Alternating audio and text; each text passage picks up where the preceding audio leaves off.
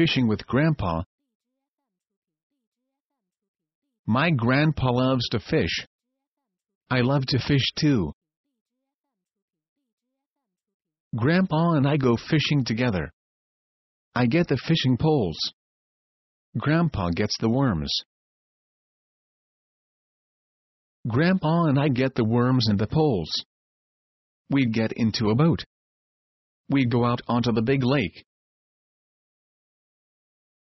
We go out onto the big lake to fish.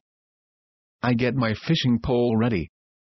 Grandpa gets his fishing pole ready. We get our fishing poles ready to fish. Grandpa puts a worm on my hook. Grandpa puts a worm on his hook. The worms are on the hooks. We toss the worms and hooks into the water. We toss the worms and hooks into the water. We wait for the fish to bite. We wait and wait for the fish to bite. A big fish bites my hook. A big fish bites my hook and I pull it in. I pull the big fish into the boat. We take the big fish home.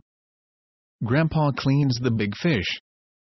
Grandma cooks the big fish. We all eat the big fish.